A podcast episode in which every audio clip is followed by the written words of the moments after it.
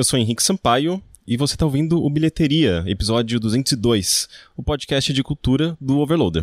Uh, nessa edição, nesse episódio, a gente tem um assunto que chamou bastante atenção, eu acho que vem chamando bastante atenção nos últimos meses. Uh, aqui no Brasil, talvez nem, não tanto quanto lá fora, na União Europeia, nos Estados Unidos.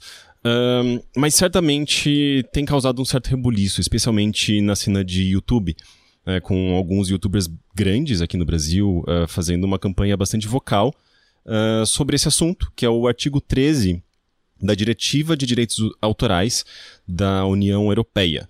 Uh, é um assunto, aparentemente, né, quando a gente fala assim, parece um negócio super complicado, esquisito e vai gerar uma discussão super chata, mas não, calma. É, é bastante importante, envolve internet, envolve a maneira como a gente consome e usa a internet, as nossas criações coletivas e que podem ser bastante afetadas uh, se essa se essa diretiva de direitos autorais, que é basicamente uma atualização né, de direitos autorais da União Europeia, se ela for aprovada. Então, eu acho que é um assunto importante, um assunto que a gente precisa debater. E para isso mesmo, eu trouxe duas pessoas bastante inteiradas no assunto, uh, que podem ajudar a gente a desmistificar e entender esse artigo 13, porque isso é tão importante. Uh, eu tô aqui com a Flávia Penido. Tudo bem, Flávia? Tudo em ordem, tudo em ordem. Feliz de estar aqui com vocês hoje. Ah, legal. Uh, você quer fazer uma, uma pequena apresentação, de, uh, contar para o nosso público quem é você, o que você faz? Tá certo. Bom, eu sou advogada, fiz direito no Largo São Francisco, que é o USP, né?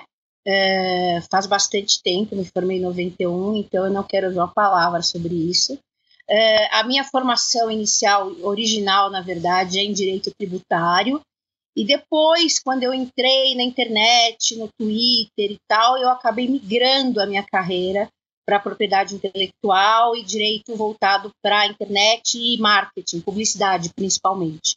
Eh, eu atendo bastante várias agências de mídia online uh, com relação a direito na internet. Basicamente, eu acho que é isso. E a gente também está aqui com um representante do canal Meteoro Brasil. Tudo bem? Oi, Henrique, tudo bem? Oi, Flávia. Oi. Que legal, é, é, muito interessante porque eu, eu mesmo consumo bastante o Meteoro.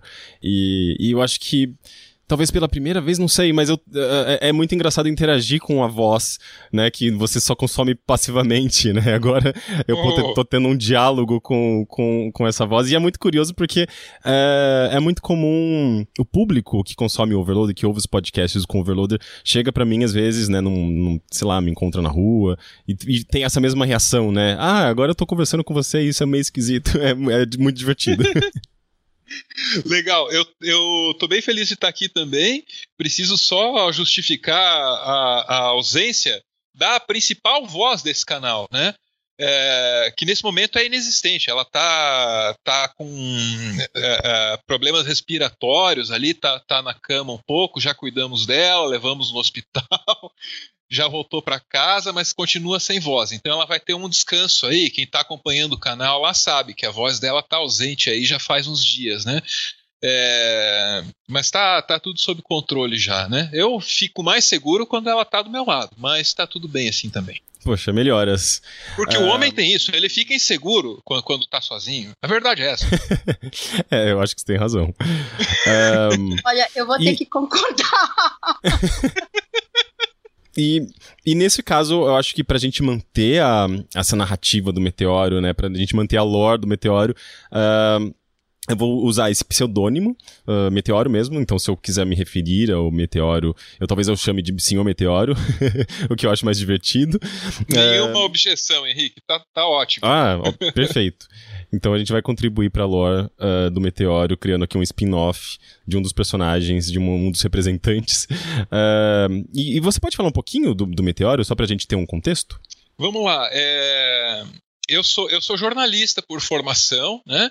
Eu trabalhei durante tempo suficiente na, na imprensa formalmente estabelecida para primeiro contribuir com ela e depois me decepcionar com ela também. né?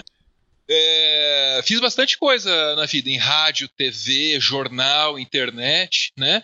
E aí chegou uma hora, Henrique, que assim, eu precisei me reinventar, né?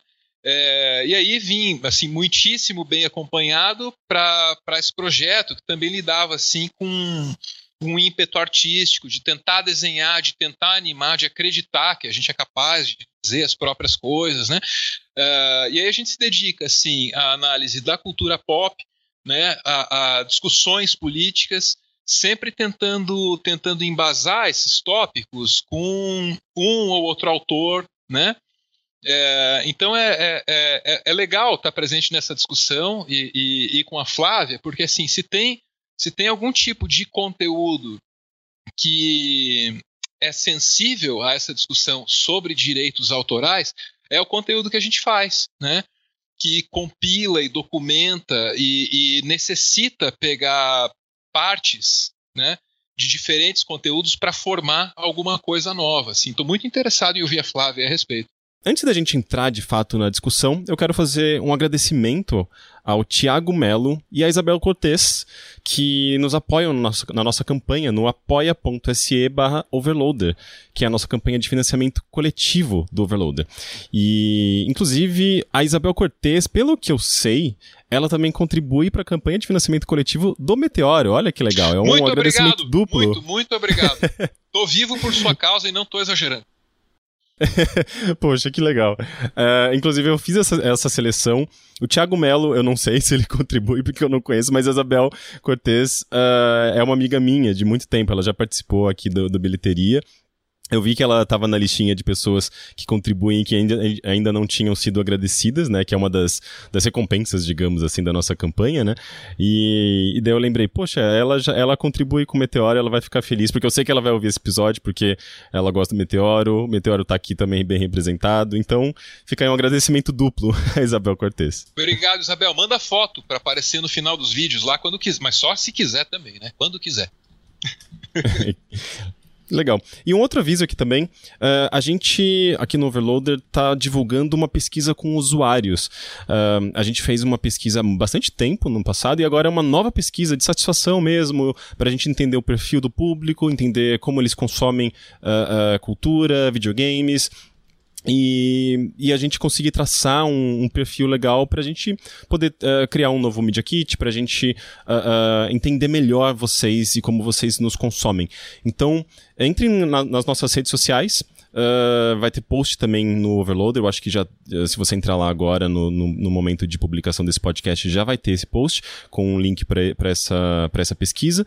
Uh, e, por favor, respondam essa pesquisa. Ela deve durar no máximo uns 5 minutinhos. Ali depende também de, de como você responde, mas uh, vai ajudar a gente imensamente.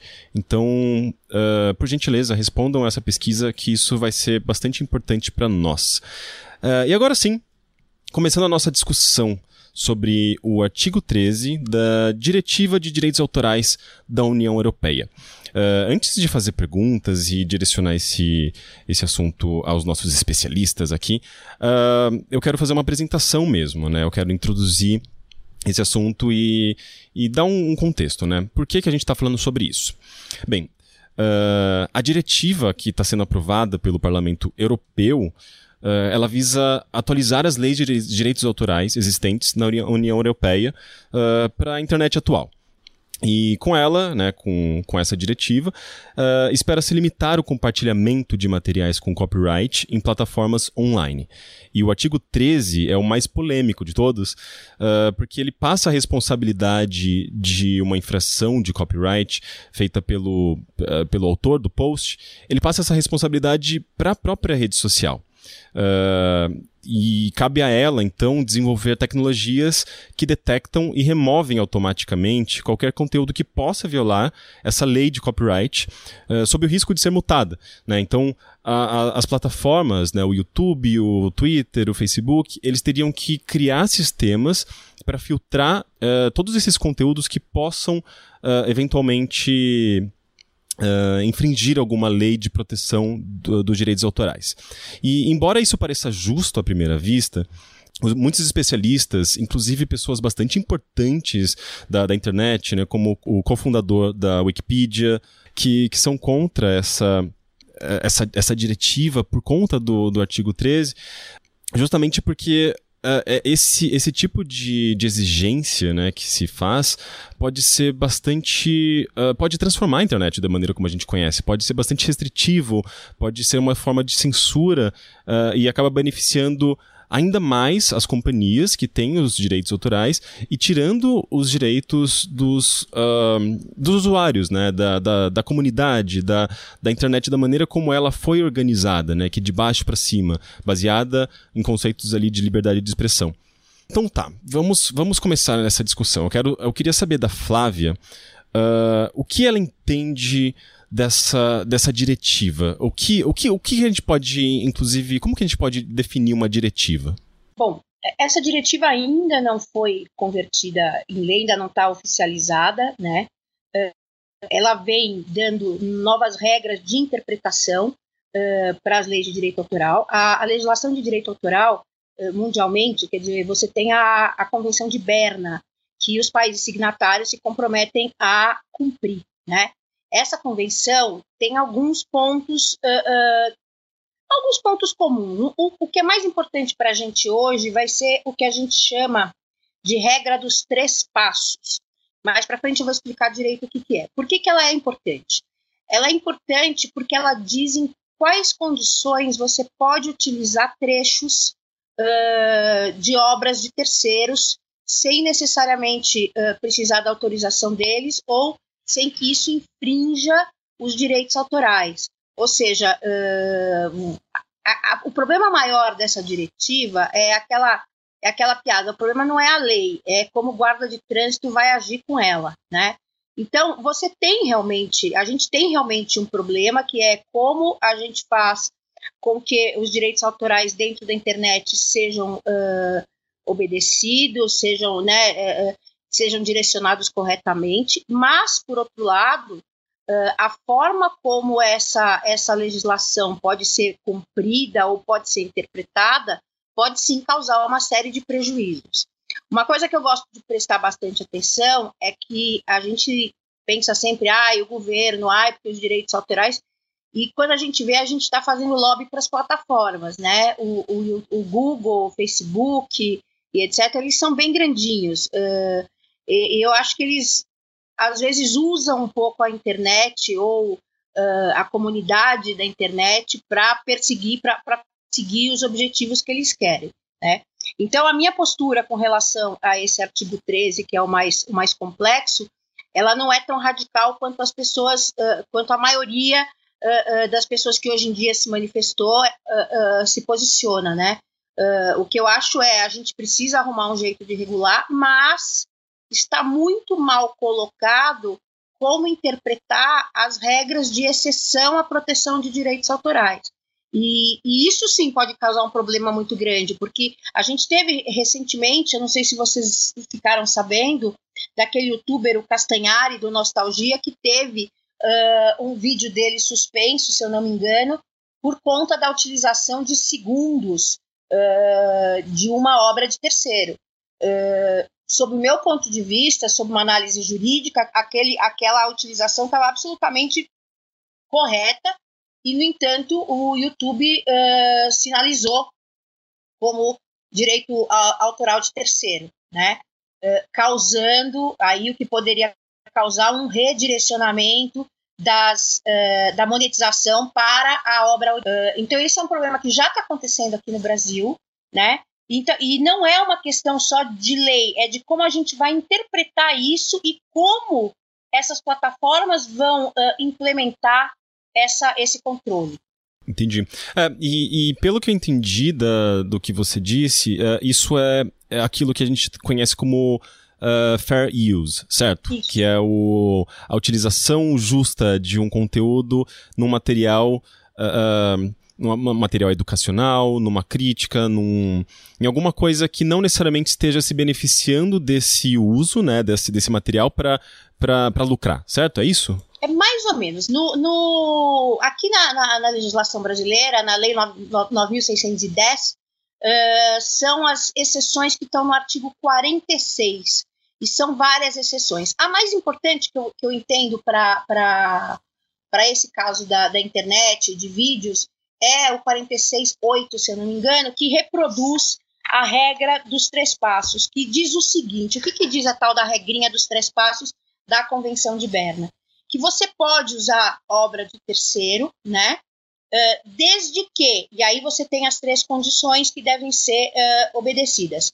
A reprodução em si não seja o objetivo principal da obra nova, ela não prejudique a exploração normal da obra reproduzida e nem cause prejuízo injustificado aos legítimos interesses dos autores. Vocês devem estar todos me xingando agora, dizendo, pô, mas tudo isso é super subjetivo. É, é super subjetivo, porque direito não é realmente uma ciência exata. E é esse o maior, é, o maior, é a maior dificuldade que a gente vai encontrar na interpretação dessa regra. Um caso fácil de ver, assim, um exemplo fácil uh, para vocês pensarem nessa, nessa exceção, nessas exceções, nessa regra dos três passos, tem um julgamento relativamente antigo do STJ, que é o ensaio da Playboy. Você vê que direito pode ser divertido. É, é o ensaio da Playboy que utilizaram aquela música da, do Nelson Mota, uh, aquele Abra Suas Asas, sabe? Aquela abra. E o ensaio todo uh, começava com Abra Suas Asas, tinha alguns trechos dessa música. Uh, o Nelson Mota e o outro coautor, que eu não vou lembrar o nome agora, processaram a editora Abril. Qual foi qual foi a, a resposta, né? Como é que a, que a editora Abril se, eh, se defendeu? Se defendeu dizendo que ele estava usando só um trechinho e que era pouca coisa, que eles estavam usando o artigo 46 da lei e tal, e não sei o quê, e que eles não tinham que indenizar ninguém. O que, que o acórdão decidiu? Que o uso estava ferindo, sim, direitos autorais, por quê? Porque o principal, essa primeira regrinha que eu falei, não se sustentava a reprodução em si não pode ser o objetivo principal da obra nova. E no trecho do, um trecho do acórdão, ele fala o seguinte: você não pode ter uh, a obra uh, primária, assim, a, a, obra originária, como eixo central, eixo do, da, da, da, da, sua obra uh, derivada, entendeu? Então, a, a, conta que eu faço sempre, que eu, que, eu, que eu recomendo sempre é: se você tirar a obra de terceiro, a sua obra continua inteira, ou ela vai perder, ou ela vai desmontar inteira, né? O alicerce é a obra originária ou não? Se o alicerce for a obra originária, você está ferindo o direito autoral, tá? Então, essa, essa é uma regrinha fácil uh, uh, de pensar. A questão é como é que esses robôs e como é que essas plataformas vão fazer esse controle, né? E essa que é a minha maior preocupação. Eu, eu em tese, não sou contra você ter um uma maior controle dos direitos autorais. O meu problema é como isso vai ser feito. Sim, porque uh, o algoritmo ele não é subjetivo, né? Ao contrário, ele é objetivo. Ele, ele, ele funciona com base uh, em uma em regras, né? Em, em lógica e, e, essa sensibilidade humana que que inclusive está presente né, nos processos uh, uh, judiciais ali, não existe nesse, nesse momento, né? Como que o robô do YouTube vai, vai ser capaz de separar aquilo que está uh, que tá usando né, um, um, conteúdo que usa um material protegido por lei, mas dentro dessa dessas exceções daquilo que, que de fato é, a gente pode dizer, pirataria, né? Que, que, que, que alguém subiu ali com o intuito de, simplesmente de se aproveitar de um material que já existe. Uh, sem falar da, das, das inúmeras Uh, variações desse, desse mesmo tema, né? Tipo, a gente tem uh, tem, eu acho que a história nos, nos, nos, mostra o quão delicado esse assunto, né? Porque uh, alguns dos maiores sucessos uh, musicais que a gente tem, sei lá, na história, muitas vezes trazem um sample de uma música anterior, ou, ou são ligeiramente parecidos com músicas que vieram antes. Então, o que, que, a gente, como que a gente determina o que é cópia, o que é influência, o que é inspiração, e como que um algoritmo vai ser capaz de separar tudo isso, né? Parece que é um negócio impossível. É, eu não sei se é impossível, mas eu diria que é bastante difícil. Uh, hoje em dia, quando você tem essas, essas sinalizações né, uh, de vídeos, você tem condição de estabelecer o que a gente chama de contraditório, ou seja, você tem condição de se defender e dizer, não, não, eu estou usando fair use, é isso, isso, isso, isso, isso, isso, e eu ter direito de continuar usando e pronto. A questão qual é? Uh, obviamente, um leigo, né, uma pessoa não técnica, por mais que entenda de direito nunca vai ter a mesma, a mesma estrutura para fazer essa defesa técnica, porque é uma defesa técnica. Então aí a gente já tem uma quase que necessidade de profissionalização que a grande maioria uh, dos youtubers não tem. Eu acho que a, a, alguns deles poderiam já ter e comece, poderiam pensar em ter uma assessoria jurídica, mas a maioria não tem, até porque a maioria faz isso por hobby, por divertimento, quer dizer, vai contratar um advogado para fazer isso.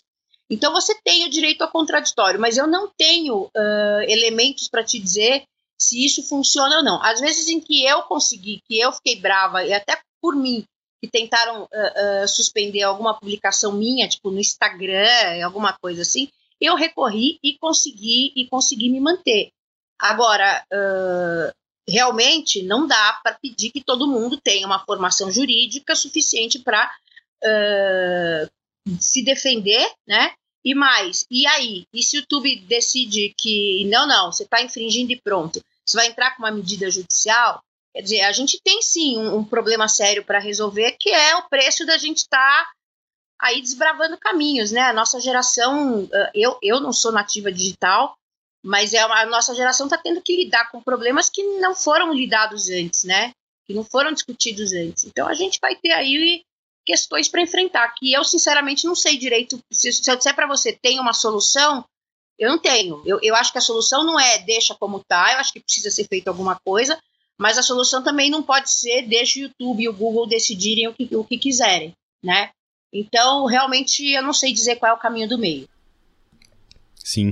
Uh, e, Meteoro, eu queria fazer uma pergunta para você. Você, como criador de conteúdo, criador de, uh, de vídeos né, para o seu canal, uh, como isso você acha que isso poderia afetar a sua, a sua produção, né? Porque o, o, Meteoro é um, é um canal que é um canal de, de vídeos ensaio, né? A gente pode dizer assim, é, é, ou documentários, né? Mini documentários e é um formato que depende muito da utilização de, de imagens, uh, uh, de, de vídeos, né? De, de outros materiais, porque você está fazendo um comentário, né? Uma crítica, é um material basicamente uh, educativo, né? A gente pode dizer assim.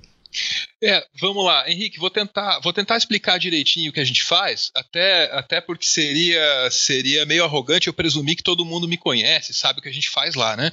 Então, assim, explicando, você mencionou aí dois gêneros, e de fato nós trabalhamos com eles: é, vídeo ensaio e documentário, né? Então, é, é, um, um, vídeo padrão assim do Meteoro, sei lá, olharia para um desenho animado e a partir desse desenho animado tentaria ensinar algo sobre essa ou aquela escola filosófica. Né?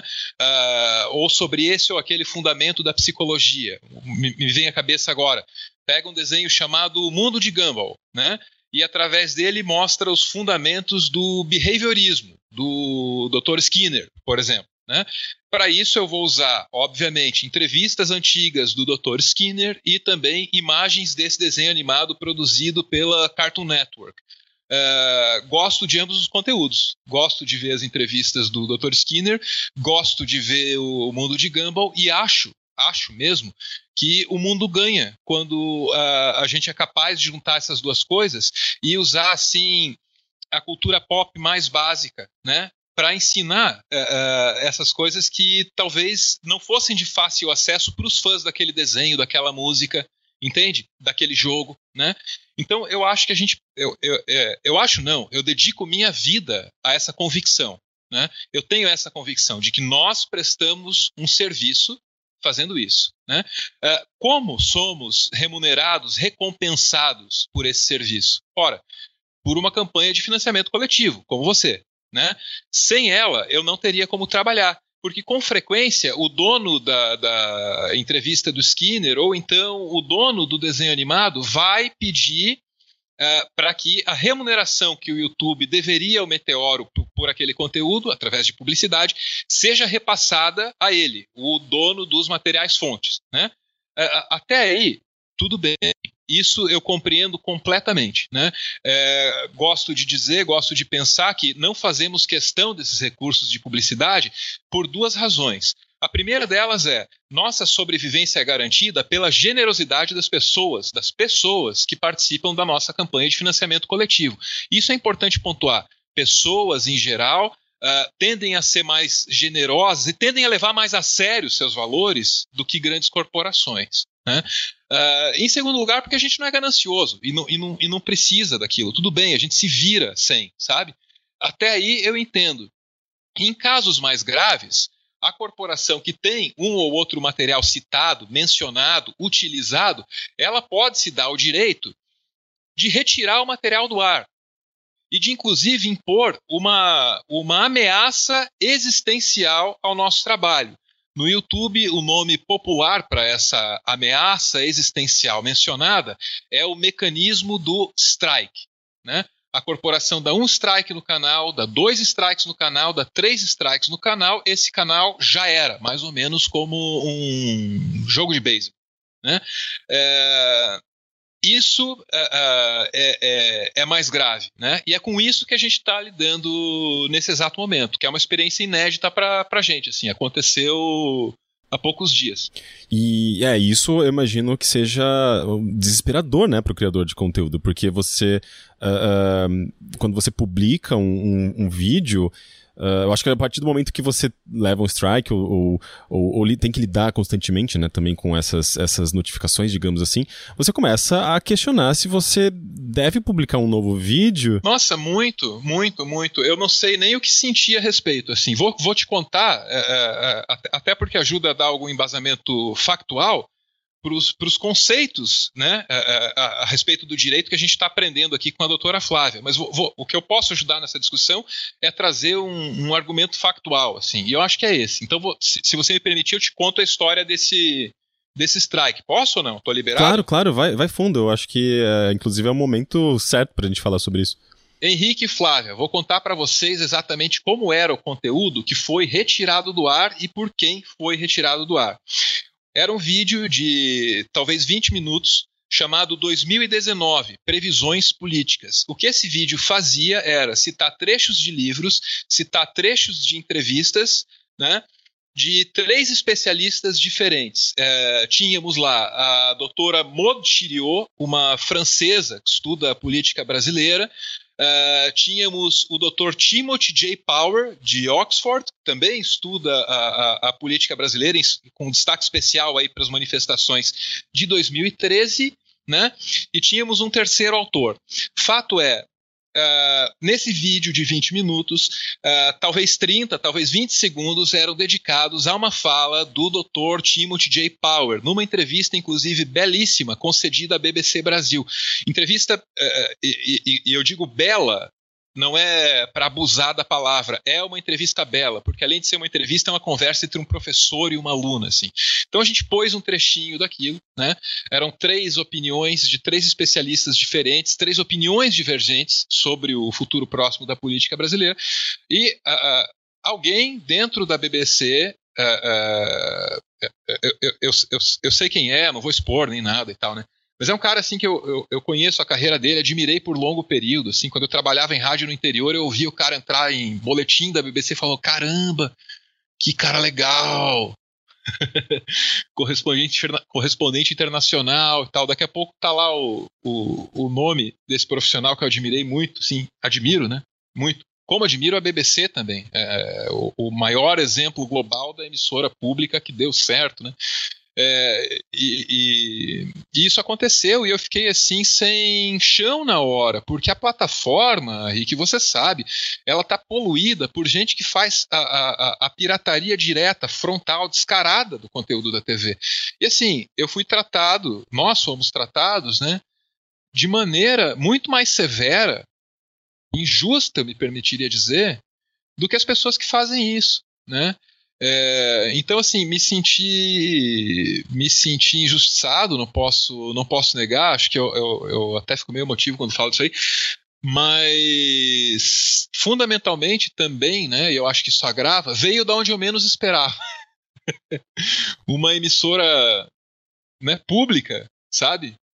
É, e famosa por fazer documentários assim que uh, embasam toda a produção de documentário no mundo, né? É, é, é, da BBC o Adam Curtis, que é o cara assim que é a minha principal influência porque eu faço, que é um cara que cola arquivo daqui, arquivo de lá e daqui a pouco compôs uma ideia totalmente nova, né, através de documentos pré-existentes e que ainda por cima mantém uma coesão estética, uma maravilha visual. Né, esse cara é, é para mim é um, é um, é um professor dessa arte, assim, né? E aí a, a BBC é uma grande escola disso, de, de recortar daqui, recortar de lá, compor um sentido novo. E caramba, veio da BBC essa reprimenda, sabe? Então eu fiquei assim. confuso. Sim, é, não, eu imagino, porque é, aquilo que influencia você, né, os materiais que influenciam o seu trabalho, as pessoas que, que geram essa, essa inspiração, de repente você descobre que é, que é, que é o responsável justamente para uh, é, por essa, esse strike, né, por, essa, por algo que pode. Uh, uh, acabar com o canal de vocês, inclusive, né? Inclusive, vocês pararam para pensar, vocês sabem exatamente qual é a. o que, que vai isso vai representar para o meteoro? Tô, tô, tô, assimilando ainda, Henrique. Tô sendo muito sincero com você. Assim, eu converso com você na esteira na, na, dos acontecimentos, né? Na sequência direta desses acontecimentos. É, então, então ainda ainda estou meio desconcertado, tentando assimilar, pensando a respeito, né? É, mas eu, eu, eu, não acho que é uma ameaça só contra o meteoro, porque o meteoro é tão pequenininho e não importa tanto, sabe? Para mim importa tudo, né? Para as pessoas que me acompanham e apostam nisso, eu sei que também importa bastante. Mas para o contexto da cultura geral e tal, a gente é tão pequenininho ainda. Agora, uma, a ameaça sincera é contra gêneros audiovisuais inteiros é contra, é contra a capacidade que, que eu, que você podemos ter de fazer um documentário de maneira independente, de fazer um vídeo ensaio de maneira independente. Na prática, o, o, o que se ameaça, a, a ameaça é de marginalizar gêneros audiovisuais inteiros. E aí, a, a, aí transcende o meu interesse pessoal. Né? Eu, eu, tenho que levantar a voz. Eu tenho que levantar a voz, porque eu acho que uma cultura sem isso é uma cultura mais pobre é, uma coisa que eu queria saber: você chegou a recorrer desse strike ou não? Doutora Flávia, é, é, é, é o que eu tenho descoberto nesse processo é uma loucura, porque é, a BBC é parte interessada e também é meu algoz. Quer dizer, a BBC fala, meu, o conteúdo é meu e ela, ela, ela diz que precisa ser retirado do ar e ninguém argumenta. Né? É, eu, eu posso recorrer ou eu posso né, é, entrar em contato direto com a pessoa responsável por esse strike. Essa segunda opção foi a minha, porque é, é, é, ela combina mais com o que eu tenho feito e eu acho que combina mais com o que eu sou. Eu sou um profissional de comunicação, não de direito. Naturalmente, eu, uma solução comunicacional pareça a mais viável para mim. Né? Então, eu sou um jornalista, o cara que. É, é, o profissional que, que levantou o strike contra a gente lá é um jornalista também. Escrevi um e-mail para ele e tal, e estou aguardando, tô aguardando uma, uma resposta, né? Com muita esperança. Não, eu acho o seguinte, uh, acho que você está super correto. Uh, mesmo eu sendo advogada, eu, eu não acho que litígio sempre, seja sempre uma solução. Uh, inclusive existe né, um ditado entre os advogados, entre juízes e tal, que melhora um mau acordo do que uma boa briga, né? Então acho que você está correto nisso. Talvez você devesse ter colocado algum embasamento jurídico dentro dessa, dessa desse e-mail que você mandou, mas eu acho que a postura está super correta. O que eu sempre recomendo, que eu não sei se você fez ou não, mas que uh, daqui para frente eu acho que é bacana, uh, você quando fala em direito autoral, você tem pelo menos no sistema brasileiro, que vem da, do, do sistema francês, que prioriza bastante a autoria da obra, né? Você tem o que a gente chama de direito moral de autoria. Os direitos morais, os direitos uh, autorais se dividem aqui no Brasil e na França, na maioria na Europa também, entre direitos patrimoni autorais patrimoniais, que é o direito de você explorar a obra, e os direitos autorais, os direitos morais de autoria, que, que é o quê? Que é o direito do autor de ver aquela obra reconhecida como sua, com tudo isso que, com tudo que isso representa. Então, por que, que eu estou falando isso? Porque a partir do momento em que você está criando uma obra derivada, e a tua obra audiovisual é uma obra derivada porque tem, contém diversas obras de terceiros, né, uh, para fazer uma outra, Uh, é importante que você coloque na ficha técnica, e aí no, no, no YouTube, por exemplo, seria naquele, naquele ah, nas observações, alguma coisa assim, você me, colocar os links e a autoria como se fosse uma bibliografia mesmo, né? E, eventualmente, até mesmo um disclaimer dizendo que todos aqueles uh, trechos inseridos estão obedecendo à legislação de direito autoral, uh, que você está usando fair use. Aí, aí eu posso até depois mandar para você um, um, um modelinho uh, para usar, porque isso já inibe os, os curiosos de plantão, sabe? Aquela pessoa fala, ah, isso aqui é infração de direito autoral, e a pessoa não entende nada do que seja fair use, do que seja a regra dos três passos, tá lá de orelhada. Então, uh, quando você faz essas observações, esse tipo de curioso costuma uh, ir embora. Mas eu, mas eu acho que isso também não é uma solução definitiva. O que eu acho, né? E, e, recentemente teve uma conversa, uma discussão parecida com isso no UPix Talks, é que a sociedade civil vai ter que se organizar de forma institucional.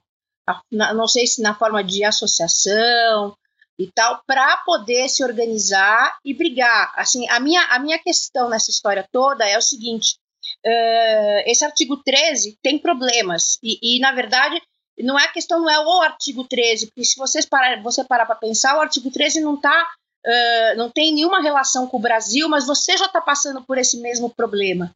Né? Quer dizer, então esse problema não é um problema que vai acontecer, nós já estamos vivenciando esse problema em decorrência de uma interpretação injusta e eu diria que incorreta da lei de direitos autorais, né? E a gente vai ter que brigar com isso. E para brigar com isso, a gente tem que entender quais são as partes desse litígio. E definitivamente o YouTube, o Google e etc. não são não são os mocinhos da história também, entendeu?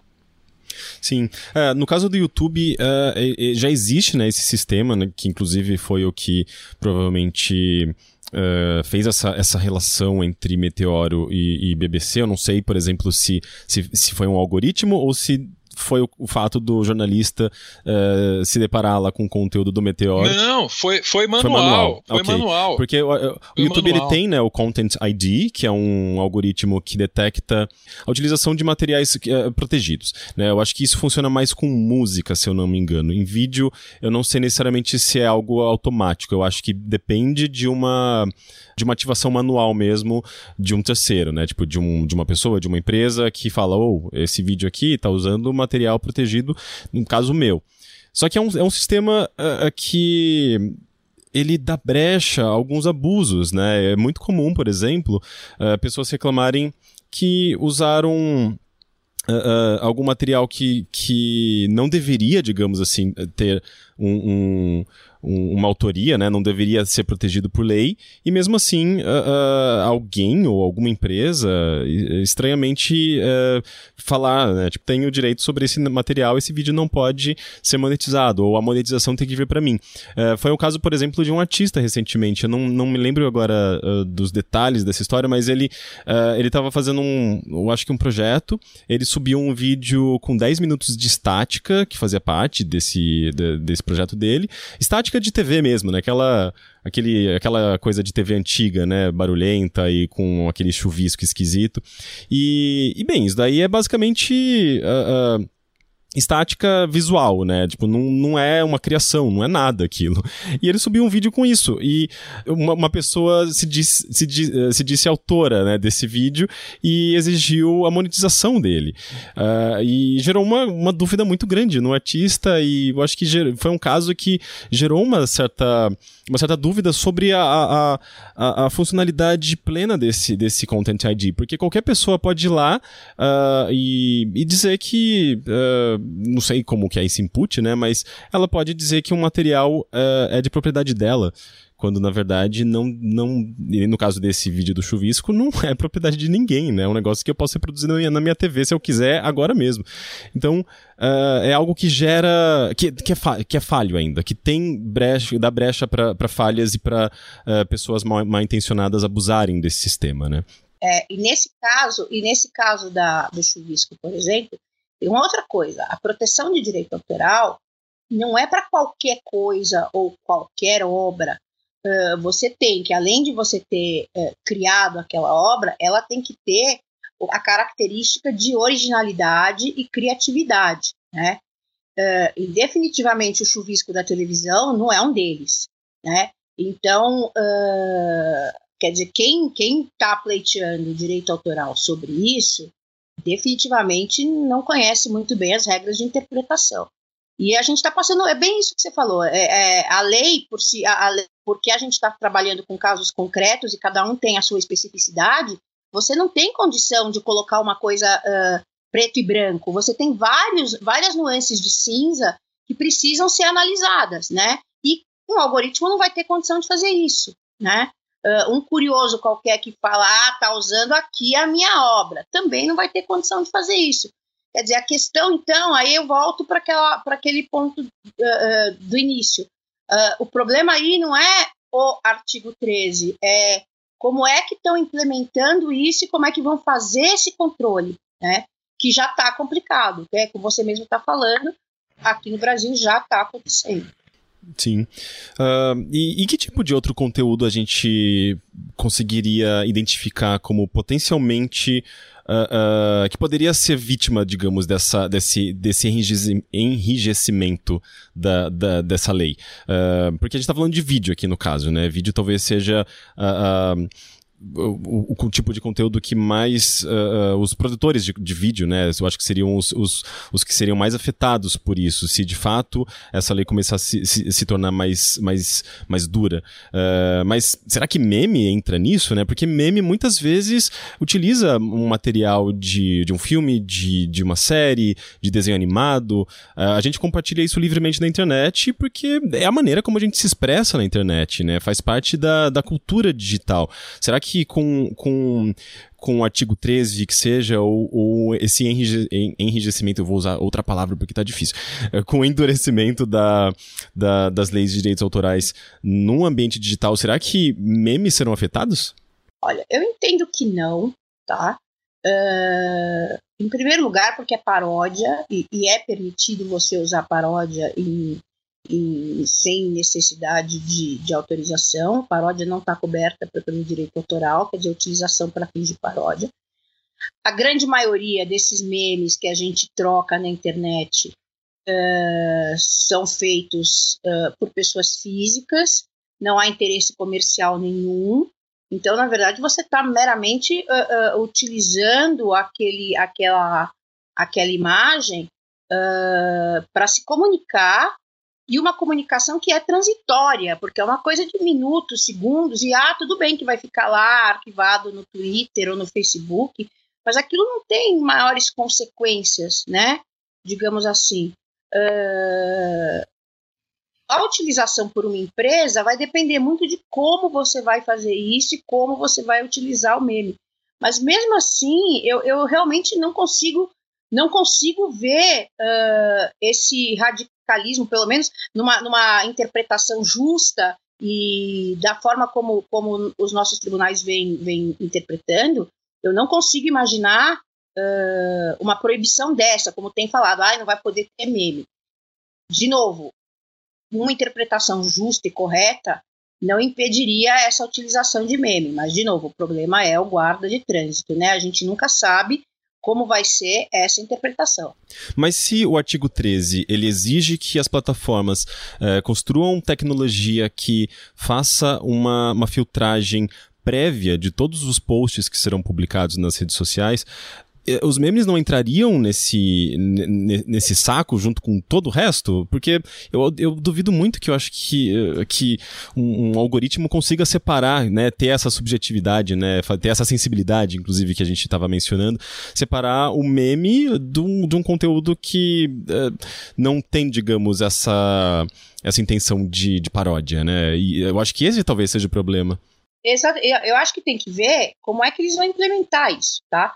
Porque uh, o que o artigo 13 fala, eu não estou com, com, a, redação inteira aqui, mas é que, uh, na verdade, o que o artigo 13 faz é responsabilizar as plataformas pelo uso indevido de direitos autorais, o que uh, lateralmente faz com que eles tenham que desenvolver um sistema de controle para que eles não tenham gastos e não tenham problemas com indenizações. Né? Eu vou ver se eu acho aqui a, a, a o texto da lei correto para passar para vocês. Que no caso seria, digamos, uma uh... versão mais. Uh, uh, mais rígida do Content ID que a gente já vê no YouTube, que talvez seja uh, uh, essa tecnologia de filtro, digamos assim, mais palpável que a gente tem hoje em dia para entender como seria isso uh, nos próximos anos. Eu, eu, eu acredito que sim, tá? Eu acho que não vai ser nada muito diferente do que a gente já tem. por isso que eu falo, quer dizer, não é que, de novo, não é que está tendo uma grande alteração. Eu acho que estão pedindo um, uma maior, uh, um reforço no controle, e esse reforço no controle pode vir a criar aí situações indesejadas. Agora, eu não acredito que eles vão fazer, quer dizer, criar uma plataforma que cada vez que alguém no Twitter tenha que subir uma, um meme, vai falar, ah, eu tenho a titularidade do direito autoral. Por que, que eles não vão fazer isso? Porque eles vão perder dinheiro. Eles não podem tornar o uso da plataforma difícil ou complicado, porque aí o que, que vai acontecer? Ninguém vai usar e todo mundo vai abandonar a plataforma. Então, eles vão ter que pensar numa situação intermediária. Muito provavelmente a situação intermediária vai ser uh, inserir nos termos de uso que você se responsabiliza pelo uso indevido do direito de coisas do direito autoral, etc, etc, etc, e desenvolver algum método de sinalização e controle mais forte. Eu não consigo imaginar que eles vão fazer algo maior do que isso. O problema é que isso por si só já vai trazer dano, né? Uh, como o Meteoro mesmo está contando, quer dizer, uh, uma, uma, um strike que, que me parece bastante injusto, bastante indevido, que pode trazer consequências sérias para o canal dele. Né? Inclusive, uh, sobre o estado dessa diretiva, né? O que eu tenho acompanhado, né, é um, é um assunto bastante recente, as notícias estão saindo. Uh, inicialmente ele foi aprovado pelo Parlamento Europeu, uh, mas agora no último dia 18, não sei, não sei exatamente como chamar isso, mas existe, existiu uma, uma reunião, né, de, dos, dos, dos representantes ali dos Estados-membros da, da União Europeia, e pelo que eu entendi das notícias que eu li, uh, ah, 11 dos 28 Estados-membros votaram contra, o que foi suficiente, embora não seja uh, ah, 50%, mas pelo que eu entendi foi o suficiente para que essa votação uh, definitiva, digamos assim, fosse adiada, se eu não me engano, para maio. E, e, e, mesmo se, se for aprovada, a, a, essa diretiva ela só entraria em vigor de fato em 2021, né, que dando um tempo, digamos assim, para que as plataformas se adequassem e desenvolvessem essa tecnologia para evitar uh, o, uh, que, que, elas fossem sejam responsabilizadas né, pelos, pelos posts inadequados, digamos assim. Então, é, é, algo que está acontecendo, é algo que ainda leva tempo, mas eu acho que é importante essa, essa discussão que a gente está tendo, porque, pelo, pelo, pelo menos na minha bolha, né, do, do meu ponto de vista, como criador de conteúdo que também uh, uh, corre o risco de, de, de ter, o, ter o seu trabalho completamente interferido ou interrompido por essa, por essa diretiva, né, não sei como que vai ser aqui no Brasil, inclusive, mas uh, eu, eu tenho essa uh, essa visão bastante pessimista, né, de, de como isso pode, pode afetar o meu trabalho e a internet como um todo, né, uh, porque a maneira como a gente se organizou uh, parece que ela, ela vai na contramão de, de como, de como uh, as empresas estão tentando uh, reajustar né, a lei de direitos autorais, né, a maneira como a, a internet se organizou, né, a partir dessa dessa, dessa liberdade, da liberdade de, de expressão e, e, e, naturalmente da utilização de, desses materiais, não, não para para tirar vantagem, para lucrar em cima, mas para se expressar mesmo, né? Para uh, entra, daí a gente entraria também numa questão uh, do que é cultura, né? E como a cultura se manifesta no meio digital, porque se a gente pensa na história né? No século XVIII, por exemplo, a cultura comercial é, era, era muito menor. Era essa indústria cultural, a economia cultural, ela, ela era praticamente inexistente. Né? A gente tinha a cultura, aquela cultura de massa, a cultura que, que vem de baixo para cima, né? a cultura é, das cantigas de roda, da, das canções populares. E conforme a a, a, indústria cultural, digamos assim, né, foi, foi surgindo, talvez inicialmente com, com circo, com uh, depois eventualmente também com o surgimento do rádio, da TV, uh, a gente foi vendo essa Uh, essa, essa, convergência né, entre a cultura popular e, e a maneira como a, a, indústria foi polindo, digamos, essa produção cultural e eventualmente com os filmes e tudo mais, e surgindo essa, essa, essa, essa produção cultural mais comercial, a gente foi vendo uma quase que uma, uma, uma transição de poder, né? Porque inicialmente a cultura, a maneira como a gente expressava e consumia e desenvolvia a cultura, ela estava na mão do povo. E de repente a indústria começou a tomar conta, né, dessa, dessa produção. E hoje a gente vê uh, a indústria basicamente tendo o controle quase que pleno disso, né? A gente, sei lá, uma criança. Uma criança não brinca mais de, de, de cantiga de roda, de não brinca mais na rua, ela tá jogando um jogo, ela tá assistindo um filme, ela tá consumindo produtos que foram construídos por pessoas, né? E tem todo esse viés comercial, tem toda essa. Uh, uh, uma carga comercial que muito diferente da maneira como a gente consumia cultura no passado. Só que cultura é algo humano, é algo da nossa expressão humana, né? Então como que como que vai ser isso na internet? Porque parece muito uh, uh, contraditório, né? A gente usar a internet justamente de uma maneira pensando ali na maneira como a gente se comunica, a gente se expressa. Uh, então a gente vai usar essa cultura porque faz parte das nossas vidas, das nossas identidades, né? Então como que como que se dá isso, né? Tipo, por um lado você tem um, uh, toda uma indústria que quer proteger o seu material por conta de uma, uma, uma perspectiva uh, uh, exclusivamente comercial, uh, capitalista, e por outro lado você tem as pessoas que, que não têm necessariamente intenção de lucrar com isso, mas sim de se expressar.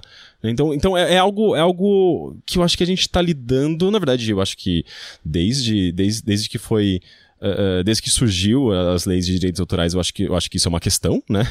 Uh, mas, mas isso especialmente aplicado ao meio online, isso me parece ser algo muito novo que ninguém tem uma resposta, né? E que, que, que tá gerando uh, essa, essa guerra e a gente vai ter vítimas, como o Meteoro, por exemplo, que, digamos, ele ali foi atingido por uma bala perdida, né?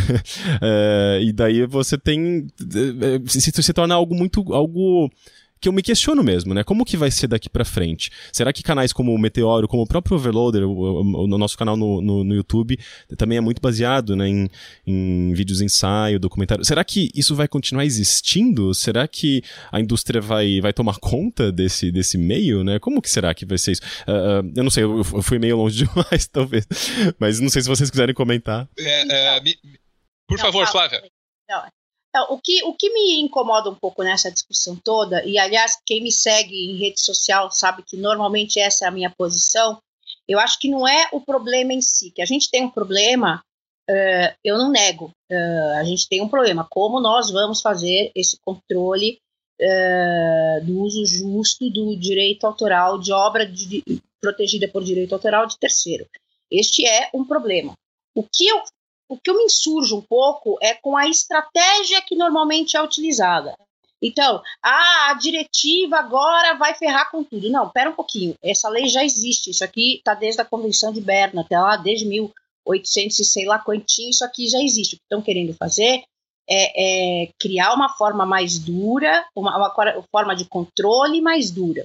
Então, ao invés da gente discutir tem que cair a, a, a diretiva 13 ou não, no meu ponto de vista, assim, humildemente, eu acho que a estratégia tinha que ser como isso vai ser implementado, como vai ser feita a interpretação do uso justo. Pelo que eu entendi, eu catei uma matéria na Wired, depois eu posso passar para vocês, parece que isso já está sendo ventilado.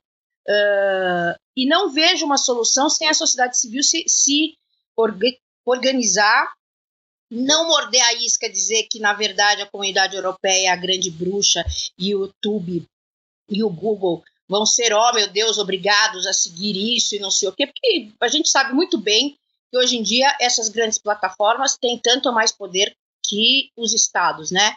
Então, uh, me incomoda um pouco morderem essa isca como se Facebook, Google e tal fosse, ó oh, meu Deus do céu, eles estão defendendo a internet. Não, eles não estão defendendo a internet, eles estão defendendo uh, o dinheiro que eles vão ter que gastar para implementar controle.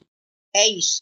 Entendeu? Quer dizer, então o que me, o que me, o que me, me, me incomoda um pouco é a forma como essa discussão é levada, que fica numa coisa muito passional, ao invés de pensarem mesmo numa solução e verem a origem do problema. Uhum. Você queria falar, Meteoro? Ah, é, é, é, porque você estava você tava trazendo alguns pensamentos a respeito das implicações culturais disso tudo, né, Henrique? E eu me senti assim realizado no que no que eu estava ouvindo de você e em muito do que eu ouvi da Flávia também. Uh, e eu só só estava lembrando de como de como a humanidade reagiu na metade do século XX, quando uh, começou a vir a TV, começou a vir o rádio, o jornal impresso para todo lado, né? E tinha um pessoal, um pessoal em Frankfurt pensando, pensando a respeito dos efeitos de tudo aquilo para o futuro da humanidade, né? E ali eles estabeleceram uma, uma separação, um muro entre duas modalidades é, muito claras de cultura, né? A indústria cultural, de um lado, né? produzida de maneira corporativa, jogada para a gente através desses meios eletrônicos e tal, e a cultura popular. Claro que ao fazer isso, eles também tornaram um pouco mais nebuloso o conceito mais primário, o conceito de cultura, né? Mas desde lá a gente estuda a cultura dessa forma, né? A cultura popular e a indústria cultural. Né? Isso é lá do século XX. Quando chega no século XXI, se for para pensar nesses termos, e você estava lembrando do exemplo do meme, olha que coisa linda que é um meme. Para mim, o meme é uma forma assim de reciclagem. Concorda? Você pega um produto da indústria cultural, né? dá o seu toque pessoal, artesanal, uh, uh, autoral, eu me permitiria dizer, em cima daquilo e reconfigura, ressignifica aquilo. Então o meme, para mim, é, é, é, é uma forma bonita de uh, reciclagem cultural, eu diria. E a existência do meme por si só nos obriga a repensar a cultura da maneira como ela foi colocada, hierarquizada uh, uh, e, e, trabalhada, teoricamente, lá em meados do, do, do século XX. Né? eu estou trazendo tudo isso porque a gente pensa assim, ah, um meme, né? uma, uma, uma coisinha à toa. Mas, cara, um meme muda tudo nesse jogo. Um meme derruba aquele muro entre a cultura popular e a indústria cultural, sabe? E obriga a gente a repensar Uh, um, um, um, assunto abrangente dessa maneira, assim, né? Uh, e, e, claro, o, o, o, direito faz parte disso aí tudo, né, cara? É isso. Sim. É. Então, só pegando, pega, eu, falo, eu falei que eu fazia interrupção, não adianta. Manda é, ver. É, é, pegando essa, essa, essa deixa, né, da história que o direito também entra, eu, eu defendo, é uma, é uma postura que eu tenho, né, eh, eh, no meu trabalho e tal, é a postura, inclusive, do advogado frente a essas questões. Uh, por exemplo, o meme, né? Uh, você pode ser uma gravadora, uma produtora, sei lá como é que chama, Universal, não sei o que, não sei o que, uh, que vai dizer, eu não quero meu produto sendo espalhado por aí, vou brigar atrás de cada Zé das Couves que vai lá no Facebook coloca o meme porque eu acho que eu tenho direito, ou você pode falar, ok, deixa usar. Né? É, quem tem uma postura muito interessante, teve uma postura muito interessante quanto a isso, e que mostra que está plenamente confortável com essa nova linguagem, essa forma de comunicação, é a Bela Gil. Uh, não sei se vocês viram, quer dizer, quando começou aquela coisa, você pode trocar o seu steak por melancia grelhada e não sei o quê, e que teve aquele meme, né, que tudo, tudo aparecia a Bela Gil falando, você também pode trocar não sei o quê, porque não sei o que lá. O que, que aconteceu? A Bela Gil processou alguém? Não, ela mesma usava os memes, que tinha ela uh, uh, como protagonista, né? Então, eu, eu, acho que o direito também entra nisso, quer dizer, a forma da atuação do advogado uh, dentro da linguagem digital desse meio, porque é diferente, né? Uh, tem um pouco aquela coisa de você quer ser feliz, você quer ter razão, né? Uh, em alguns casos, apesar de você ter razão, em alguns casos, apesar de você poder, eventualmente, hipoteticamente, acionar fulano, beltrano, ciclano, precisa ver se isso te interessa, se isso não vai trazer mais prejuízo para sua empresa do que benefícios, né? Porque o que eu costumo falar, e eu normalmente não aconselho entrar nesse tipo de briga, é quanto está custando isso para você e quanto custou cinco anos de uh, marketing na internet para você construir a imagem da tua empresa que pode uh, descambar em uma semana, que a gente sabe bem como é que funcionam essas coisas na internet. Então o direito entra sim nessa questão. Uh, nessas mudanças culturais. Era, era só isso, era só puxando a sardinha pro meu lado mesmo. Sim. Inclusive, uh, eu acho que esse, esse assunto me lembra também um, um, caso bem interessante no meio de videogames, né? Que videogame tam também tem essa, essa coisa da cultura própria que é muito forte. As pessoas se identificam muito fortemente, né, com, com seus jogos.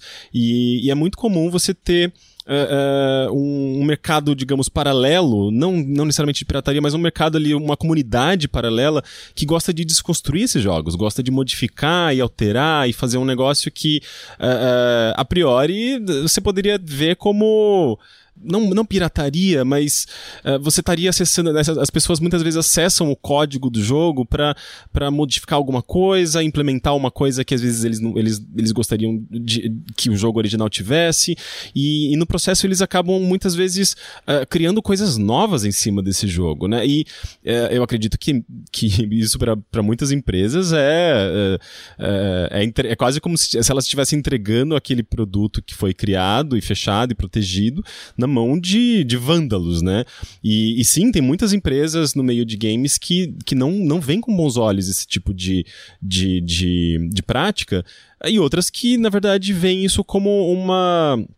Uh, uh, uma possibilidade, uma possibilidade uh, de, de, de, de, interação né, do, do, do, usuário, do consumidor com, com a obra e, e inclusive de, de expressão mesmo. Né? O caso mais um caso recente que eu, que eu gosto de usar é, é do Sonic Mania, um jogo que saiu em 2017, é, que, que surgiu basicamente por conta da comunidade de hackers de Sonic, né, que, que existe há muito tempo, uh, desde o final dos anos 90, uh, as pessoas se organizavam ali em fóruns para tentar descobrir segredos dentro do jogo e tal, e começaram a modificar, e começaram a mexer no código, e, e surgiu uma comunidade muito efervescente, né, hoje a gente tem com, competições anuais uh, de, de, de jogos e hacks e modificações de de Sonic. Ok, é um nicho, é um negócio minúsculo, mas tem pessoas que realmente gostam disso e e dois, duas pessoas muito fortes nessa comunidade específica uh, tinham tanto conhecimento da, da, das mecânicas, do, dos códigos ali por trás do, do, dos jogos originais do Sonic, que eles foram capazes de criar jogos melhores do que, o, do que, o, que a, os jogos que a SEGA estava fazendo. E isso fez com que eles uh, fossem contatados pela SEGA, eu não sei se eles apresentaram um projeto, mas enfim, houve essa comunicação entre a empresa e o, as pessoas que, que faziam essas modificações, e eles conseguiram. Uh, uh, criar um jogo que levou a, a, série de volta aquilo que as pessoas, os fãs, realmente queriam, que era o Sonic Mania, que é um jogo super bem feito, é, é um jogo oficial, né? Foi a SEGA, digamos, aprovou e, e, abraçou essa, essa comunidade e permitiu que eles fizessem um jogo que remetia ali os, aos clássicos, os jogos originais, né? A série Sonic, ela perdeu muito, muita credibilidade nos últimos anos por conta do, do, dos jogos em 3D e tudo mais. E, e, e isso é uma história muito interessante, porque você vê que a, a SEGA, em vez, ela poderia chegar lá e usar aquela Uh, eu acho que é o Millennium, Digital Millennium Act, se eu não me engano, né? Uh, que, é uma, que também foi uma atualização de 98 das leis, da, das leis de direitos autorais uh, nos Estados Unidos, se eu não me engano.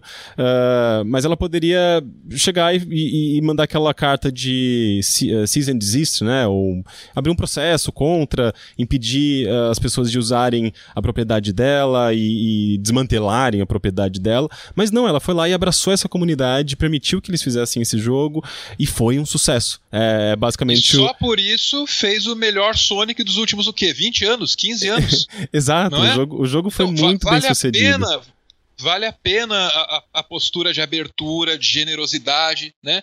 Será que, será que é, é, se, se o Minecraft limitasse os jogadores e tal, aquela comunidade ia ter crescido daquele jeito? Né? É, o, o, exemplo do Sonic Mania é bom pra caramba também. Eu tenho. Eu, me vem outro na cabeça, Henrique, a, do Celeste, cara. A, assim, o jogo é maravilhoso por muitas e muitas e muitas muitas razões. Algumas dessas razões são brasileiras, né? Uhum. Algumas das razões pelas quais o Sonic Mania é, é, é maravilhoso também são brasileiras. É o Mídio lá, o, o, o, artista responsável pelos gráficos 2D, né? Sim. Mas muito bem.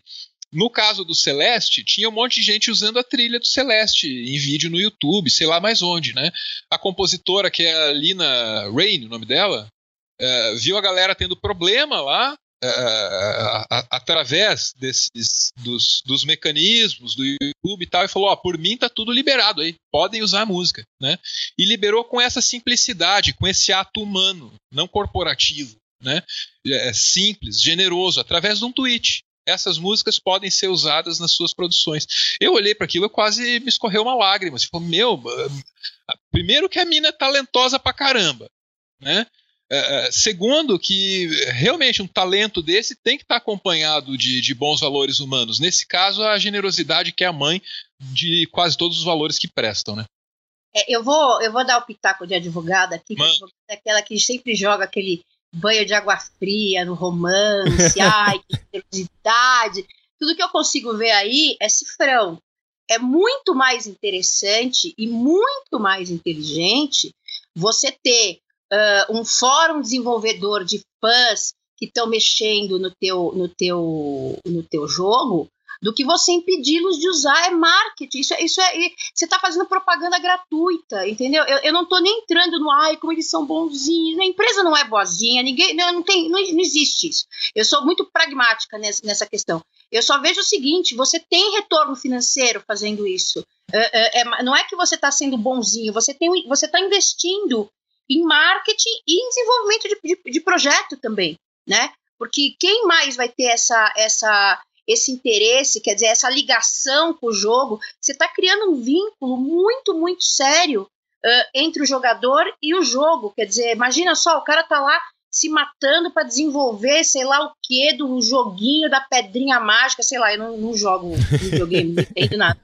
Jogo gamão, mas é, é mas assim, é, é, é, eu não vejo isso nem como generosidade, nem eu, eu, vejo isso como estratégia comercial adequada aos novos tempos mesmo, sabe? Uh, a questão da, do, do, videogame é tão séria, tão séria, que tem, eu já li alguns textos, posso até depois catar aí para vocês, que vê uh, a personagem que é utilizada nos jogos e tal, mais esses jogos de que tem um monte de interação, um monte de gente, como extensão da personalidade da pessoa. Né? E, e, e, até, né, você faz lá o skin, você muda um monte de coisa e tal. Então, a ligação da, do ser humano com aquele avatar que está no jogo, ela é muito grande. E eu acho realmente um, um, um pensamento retrógrado, um pensamento do século XX, você se uh, achar é aquela história, você quer ser feliz, eu tenho razão. A lei me dá esse direito, dá, mas te interessa fazer isso? Te interessa coibir esse uso dessa forma? Será que você permitir a utilização não vai te trazer um retorno financeiro? E aí eu estou falando em retorno financeiro, não estou falando em ai, vamos ser bonzinhos. Não, retorno financeiro a longo prazo, porque eu acredito que vai, entendeu? Uhum. É, e, e, eu acho que é uma questão de perspectiva mesmo, né? A SEGA, nesse caso, ela teve essa perspectiva e, e decidiu se aliar àqueles que poderiam ser vistos como uh, inimigos, né? A, a, Nintendo já tem outra perspectiva. É, é, é muito comum uh, casos também de, de grupos, de fãs e que gostam lá de, de hackear e modificar e criar coisas novas, jogos novos, uh, utilizando os assets, né? Os, os materiais, os gráficos, as músicas dos jogos dela.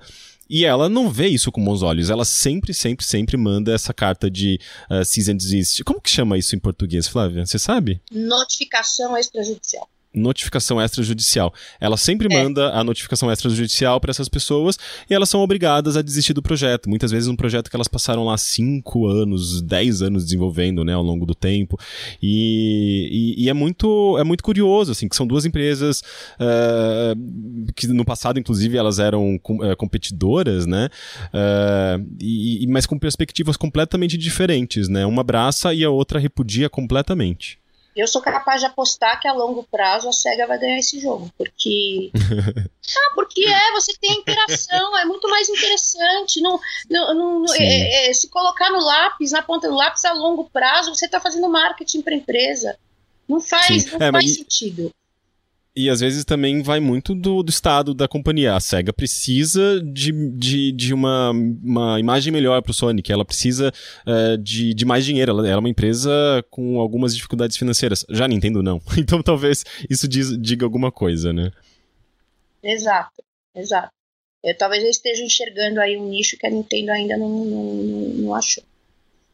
Pois é. Uh, gente, tem mais alguma coisa que vocês queiram falar sobre esse assunto? Sobre. Uh é, direito autoral, sobre cultura, para a gente encerrar e poder uh, fazer uma leitura rápida de e-mails?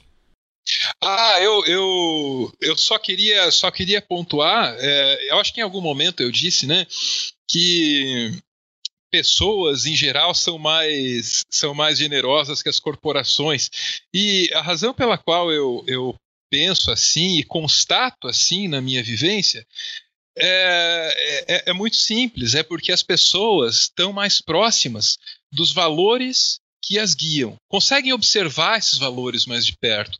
Né? Naturalmente que toda corporação deva é, buscar sua viabilidade financeira, deva lutar pelos seus lucros, pela sua fatia no mercado. A questão que eu coloco é que valores norteiam essa busca? Né? Eu não estou falando dos fins, eu estou falando dos meios. Então acho que isso vale para cada um de nós, vale para as pessoas físicas e vale para essas grandes corporações também, que normalmente nós temos como gigantes que se perdem na distância, né? a gente mal consegue enxergar. Né?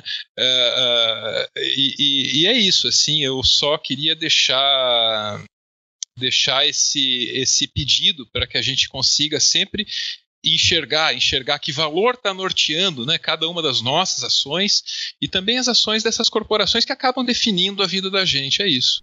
Nossa, parece que eu, eu acabei de ver um vídeo do Meteoro, assim. É exatamente isso que eu espero. Sabe, se tem um certo tom de otimismo e leveza e uma certa poesia que eu acho que eu aprecio bastante. é, eu, eu, eu sobrevivi sendo, sendo assim. Foi necessário para chegar vivo até aqui. É, eu acho que a gente precisa de bastante disso em 2019. Uh, gente, mas na verdade, antes de e-mail, eu queria perguntar para vocês. Uh, a gente vai abrir uma sessãozinha rápida de recomendações. Pode ser sobre o assunto que a gente acabou de abordar, pode ser, sei lá, qualquer série divertida que você tenha visto, ou um livro muito legal que você tenha lido. Vocês têm alguma uma recomendação? Cada um tem uma recomendação para dar para os nossos ouvintes? Bom, uh, livros. Eu tô lendo, eu tô terminando aquele 21 lições para o século 21, que eu não sei se vocês já leram. Eu não li Homo Sapiens, que é o autor é o mesmo, mas eu achei uh, o livro muito, muito bom.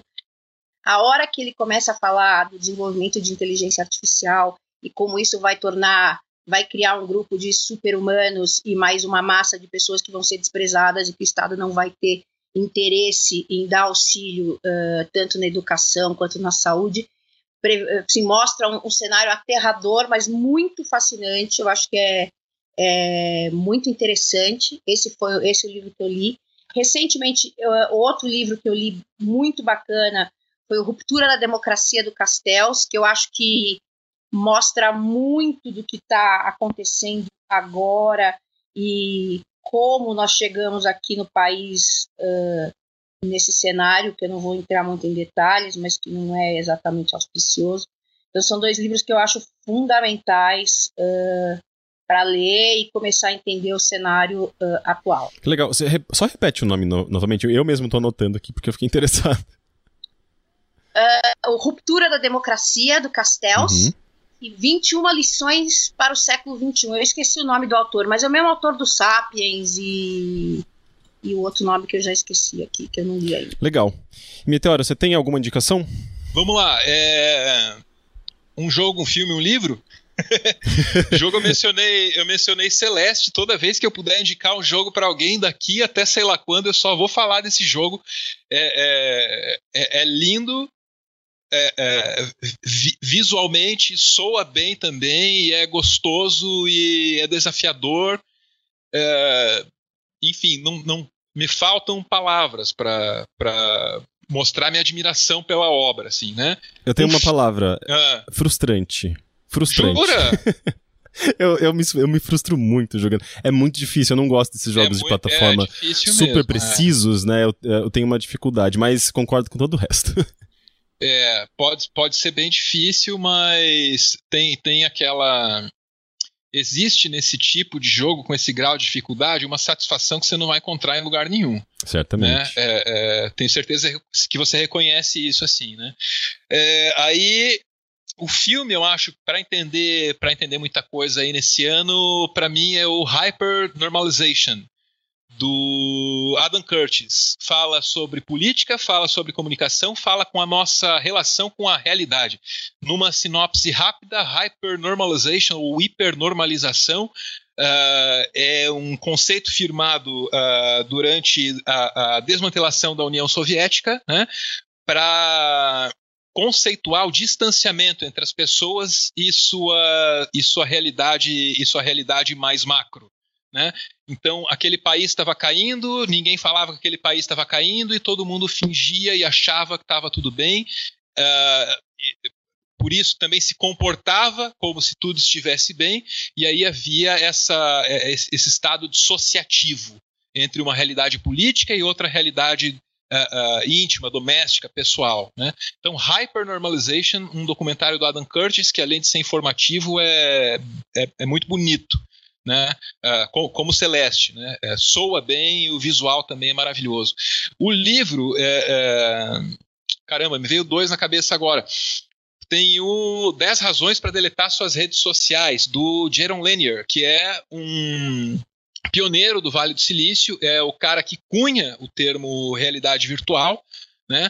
Uh, uh, eu admito que o título possa parecer apelativo, talvez, mas uh, as razões, as razões e os argumentos por trás dessas dessas dez razões são muito são muito mais bem embasadas do, do que esse título possa sugerir, né? Veio outro livro na cabeça aí, mas eu vou ficar com um de cada. Legal. Diz uma coisa, esse Hypernormalization acha onde? Netflix, YouTube, tem que catar, por onde que a gente acha? Corre na, no YouTube, doutora, que a BBC ainda não tirou de lá. tá bom. Alguém pôs lá, não sei quem. Né? Uh, e, e, quanto a mim, uh, eu tenho duas indicações bastante ligadas a, a esse tema. Uh, uma é um documentário que está no YouTube porque o autor assim quis. É um documentário totalmente gratuito, livre. inclusive, eu acho que essa intenção faz parte do documentário. É um documentário chamado Everything is a Remix. Ele, na verdade, ele foi publicado em partes em 2010, de 2010 até 2012. São cinco episódios bem, bem curtinhos que juntos formam um documentário de mais ou menos meia hora, 40 minutos. E, e, é exatamente sobre isso que a gente estava falando, né? Sobre como, uh, na verdade, a cópia faz parte da, da própria expressão humana, né? Que a partir da, da, da cópia a gente, na verdade, está melhorando uma coisa que já foi construída antes, né? Aquela velha história, né? Nada se cria, tudo se copia. É isso, é isso mesmo? O, o, o ditado? Eu, sei, eu sempre esqueço. Mas, enfim. Uh, e a partir disso, a partir até de um, de um, de um uh, daquela da, da, teoria da evolução, né? Ele vai para esse lado do meme e fala de como uh, o meme, a, mem a memética, né, uh, surge a partir disso, né, da, você copia, transforma e melhora alguma coisa, né, a gente tem, uh, hoje a gente está no, no, estado tecnológico, cultural que a gente está hoje por conta disso, a gente melhorou tecnologias a partir da cópia ou da, da transformação daquilo que já existia originalmente, mas é sempre, você sempre baseia alguma criação em uma, em uma coisa que já, já existia, misturando muitas vezes dois objetos para formar um novo, uh, Uh, e isso, isso a gente vê na internet também. Uh, é bem interessante, é um documentário muito bom e bem curtinho. Uh, e, uma, e uma outra coisa que eu queria recomendar é o livro uh, Cultura da Convergência, né? Eu tô lendo a versão em inglês, mas eu acho que ele saiu em português. No caso, a inglesa uh, Convergence Culture, se não me engano, Culture, é, Convergence Culture, uh, do Henry Jenkins, que é um livro bastante usado em cursos de novas mídias, estudos de mídia e tal, uh, que ele fala da, de transmídia, basicamente. É um conceito até meio antigo, assim, se você for ver, ele, o livro é de 2004, 2005, se eu não me engano, mas ele aborda Uh, uh, isso que a gente falou bastante sobre cultura, né? Como a gente uh, produz e consome cultura e essa, essa, essa contradição com a própria a economia criativa, indústria cultural, uh, como uh, a gente, por um lado, a gente vê as pessoas uh, se identificando e consumindo e se expressando a partir dessa produção cultural, mas ao mesmo tempo você vê também as empresas limitando e muitas vezes tentando lucrar em cima dessa participação coletiva das pessoas, né? E, enfim, ele faz estudos bem interessantes ali com Matrix, Harry Potter. É um livro bem legal. Uh, e que, que, tem, eu acho que pega coisas acadêmicas e fala de uma linguagem mais, mais acessível. Bem interessante. Então vamos para a nossa leitura de e-mail. Uh, lembrando que vocês podem mandar e-mails para o bilheteria.overloader.com.br que a gente lê na semana seguinte ou quando der, né? Esses e-mails, inclusive, foram enviados, eu acho que no fim do ano passado. A gente não conseguiu ler no, no episódio passado por conta de, de tempo mesmo. Então eu estou trazendo aqui. Ah, e uma coisa também muito importante: uh, a gente recebeu bastante e-mail uh, falando sobre o novo formato do podcast, né? A gente mudou recentemente o Bilheteria, deixou de, de ser um podcast uh, com muitos assuntos para se focar num único assunto. e a gente recebeu bastante feedback por e-mail, nas redes sociais, então muito obrigado pelas suas opiniões, foram muito importantes. A gente tá, tá lendo bastante ainda sobre eles e pensando um pouquinho nesse formato. como vocês viram, eu coloquei uma, uma sessãozinha de recomendações aqui mais pro final, mas eventualmente a gente pode sim fazer um episódio só de recomendações, que eu sei que vocês gostam, muitas pessoas gostam desse formato mais antigo, mas a gente vai, vai ajustando uh, de uma maneira orgânica conforme a gente vai recebendo também opiniões, né? Quero saber como, o que as pessoas vão achar desse, desse episódio que a gente gravou hoje, que também é um pouco diferente com relação ao que a gente já gravava antes. Mas vamos lá. O primeiro e-mail é do Paulo Tiago. Olá, meus amigos. Me chamo Tiago e sou de Manaus. Há algumas semanas eu estava na academia e fui inventar de jogar ping-pong para aquecer o corpo. O que aconteceu foi que fiz um movimento que acabou rompendo o, o tendão e logo a solução foi operar. Ouch. Uh, o médico me disse que eu vou ter de ficar de molho sem pisar por pelo menos dois meses, depois, depois fisioterapia. Uh, momento perfeito para colocar, uh, colo colocar toda a nerdice em dia. Então ele separou livros que dizia que ele ia ler há cinco anos e jogos que sempre adiava, como Final Fantasy XII, uh, mesmo com filmes. Uh, agora vem a pergunta: se vocês tivessem muito tempo para matar como eu, quais seriam os conteúdos, jogo, HQ ou filme, uh, que vocês sempre dizem adiar Uh, por algum motivo e nunca consomem. Uh, vocês uh, são demais e espero que 2019 seja um ano vitorioso para cada um de vocês. Abraço caloroso. Obrigado, Paulo. Uh, pois é, conteúdos que a gente coloca numa listinha para ver e que a gente nunca vê.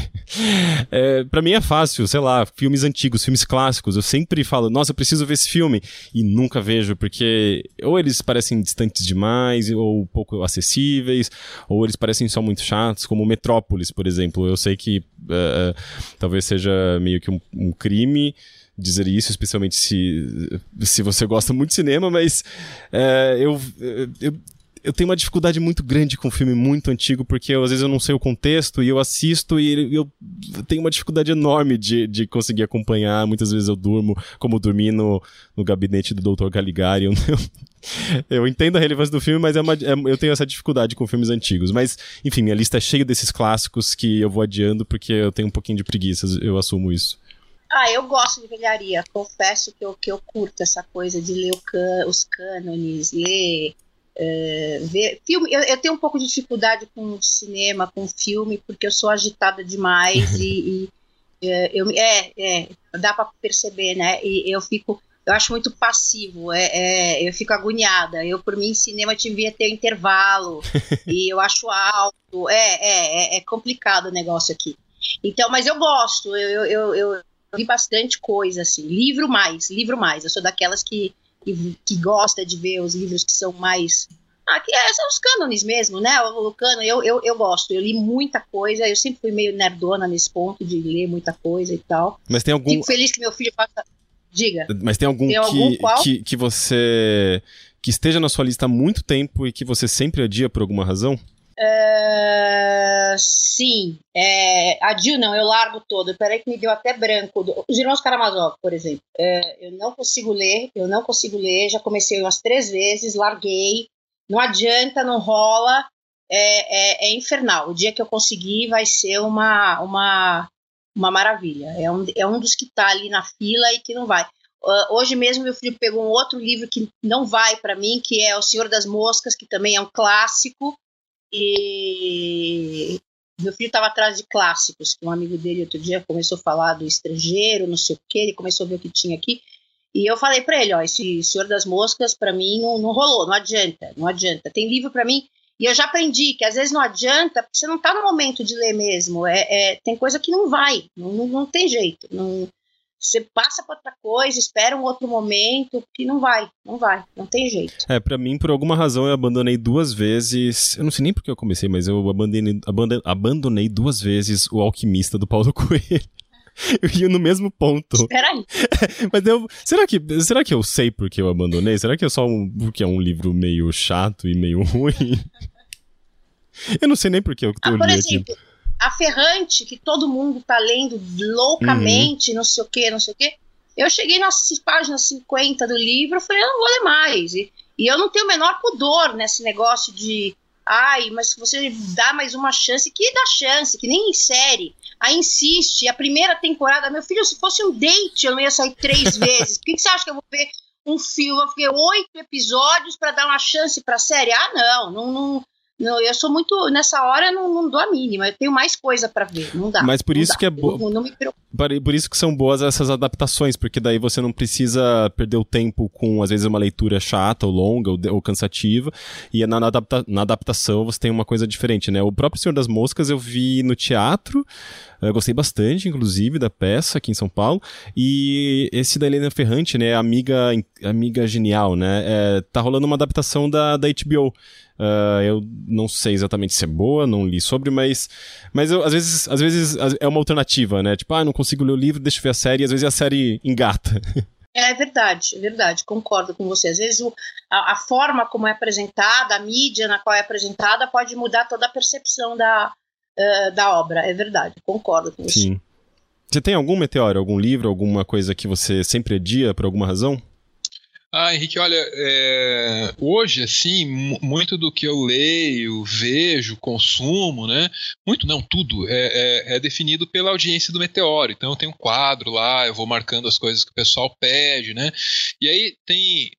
Tem algumas coisas assim que consomem tempo demais e eu me sinto constrangido de entrar dentro delas, porque eu sei que eu não tenho as horas necessárias para me dedicar àquilo, né? Um exemplo que vai de encontro ao gosto, ao bom gosto do Thiago, para mim é o Dragon Quest XI. É um sonho de consumo, assim. O dia que a audiência do Meteoro me permitir, eu vou me meter aí por umas 100, 120 horas e tenho certeza que eu vou ser muito feliz, porque o, o visual do jogo, assim, tá maravilhoso e a trilha sonora eu só imagino o que, que dá para esperar, né? É, tem que ter muito tempo livre, porque esses jogos são gigantescos, né? E paciência também, porque eles são. Eles têm aquele ritmo mais, mais lento, né? de- dos JRPGs. Mas enfim, a gente começa a entrar nas nerdices demais aqui. Ah, mas eu acho que é, é a, é a vibe do Thiago aí, hein? É, cer- certamente. Tamo na, é, tamo, tamo na mesma. E um próximo e-mail agora, do Aloísio Lima Barbosa. Esse aqui é interessante. Ele traz alguns, algum, algumas informações bem legais. Eh, Olá pessoal do Overloader, bom momento pra vocês. Faz algumas semanas que escutei um dos episódios em que vocês comentam o filme Venom, né, o de, de super-heróis, super-heróis, né, super-vilão talvez, ah, que efetivamente não importa ah, para o que eu quero discutir aqui. Ah, nele, um dos e-mails que foram lidos pediu algumas referências de literatura e de coisas relacionadas. Dadas as obras que foram citadas, acho interessante compartilhar algumas leituras que fiz no âmbito de literatura fantástica e de ficção científica. A primeira indicação é da escritora afro-americana Octavia Butler. Seu primeiro livro, publicado em 1979, e que saiu no Brasil nos anos, no ano passado, chama-se Kindred e me tocou bastante, colocando algumas questões fundamentais para pensarmos. Basicamente, sua personagem principal, Dana, é lançada no passado, no contexto dos Estados Unidos pré-guerra civil, toda vez que seu ante antepassado, Rufus, está correndo algum tipo de perigo. Uh, um detalhe nesse processo é fundamental. Dana é uma mulher negra nos anos uh, 1970 e vai parar no auge do escravismo em Maryland, talvez no século XVIII ou XIX. Seu antepassado é branco e filho de uh, senhor de escravos. Uh, as idas e vindas dela, sua relação com seu parceiro, que também é branco, são pontos que colocam problemas essenciais para entendermos coisas como lugar de fala, uh, como ponto de vista localizado, como valor analítico das narrativas e, uh, mais ainda, como uma ficção pode lançar o olhar de uma escritora negra em um gênero tomado por cânones consagrados e incontestáveis, em sua maioria homens e brancos, mesmo que alguns deles tenham grandes problemas. O contexto do, do, lançamento do livro, além do momento em que vivemos, também pode ajudar na compreensão dos processos de invisibilização de histórias e de possibilidades que estejam fora do eixo ocidental ou ocidentalizado. Existe um. Aliás, existe um episódio do podcast Ponto G, número 27, sobre a autora. Ainda nessa seara, também colocaria uh, Bruxa Akata, é, Bruxa Akata, com K, da também afro-americana Nedi Okorafor um dos nomes que ganhou projeção nos Estados Unidos e em vários países do mundo. O eixo da história é a personagem principal Sunny, que nasceu na Nigéria e se mudou pra, uh, com sua família para os Estados Unidos, mas voltou para o país africano. A riqueza da história, que seria literatura infanto-juvenil, é a forma como a autora explora a mitologia de vários povos da Nigéria e como todo um universo mágico é criado a partir disso. Nesse Uh, nesse sentido, perdemos a fronteira entre a magia e a realidade. De toda forma, outra questão interessante é que Sunny é albina e como isso se encaixa uh, com a maneira com que esse universo a toma como peça-chave. Enfim, existem várias nuances do enredo que valeriam um comentário, mas esse e-mail já ficou muito longo. Parabéns pelo trabalho de vocês, fico muito feliz com as coisas que vocês fazem e mais ainda com a forma que vocês abordam os assuntos. Poxa, querido, muito obrigado, Luísio. Foi um ótimo e-mail, muito legal. Eu não conhecia uh, os livros, não conhecia Octavia Butler. Uh, e parece muito legal, de fato. Gostei da sua, da sua, da sua análise e espero que, que isso sirva também. Entre aqui na seção de recomendações do, desse episódio do Bilheteria. E o último e-mail de hoje é do Enzo Dias. Olá, queridos overlindos. Eu adoro como ele chamou a gente de overlindos. Uh, nunca fui um leitor assíduo, porém, no último mês tive que ler 1984 para a faculdade e achei incrível. Quando terminei, senti falta de ter algo para ler. Portanto, resolvi tirar a poeira do meu Kindle uh, e uma das obras que estavam lá inacabadas era A Morte de Van Lynch. Uh, Leach.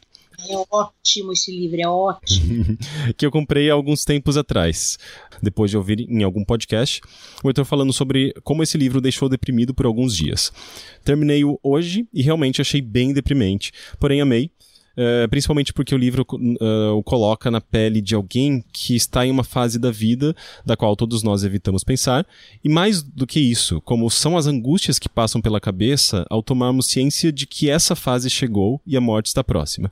Enfim, quero indicações de livros que fizeram vocês pensarem mais profundamente em coisas que não, uh, não pensam normalmente, tal qual o Ivan Litch uh, me fez pensar sobre mortalidade em 1984, sobre o mundo como um todo. Ou simplesmente livros que vocês gostaram muito, uh, afinal, nem tudo precisa ser edificante e recomendações são sempre bem-vindas. Forte abraço e parabéns pelo ótimo trabalho. Eu acho que a gente já fez algumas indicações bem legais, né? A Flávia mencionou dois livros, uh, mas tem algum, algum outro assim que tenha marcado muito vocês e feito vocês pensarem, entrarem num, num, numa, num, num espiral de reflexões, como ele, ele entrou aqui com o, esse livro do Ivan Illich, Illich, é isso? Sim, é, na, de cara eu lembro do meu Deus do céu. Aquele O Mundo Pós-Aniversário da Lionel Shriver, eu não sei qual é o nome em inglês. Uh, os, os, os, os, livros dela normalmente são pesados, né? O Precisamos Falar sobre Kevin é dela também. Mas o Mundo Pós-Aniversário eu acho ainda melhor. É pesado, é uma porrada na, na, na cara da gente, mas é, é maravilhoso.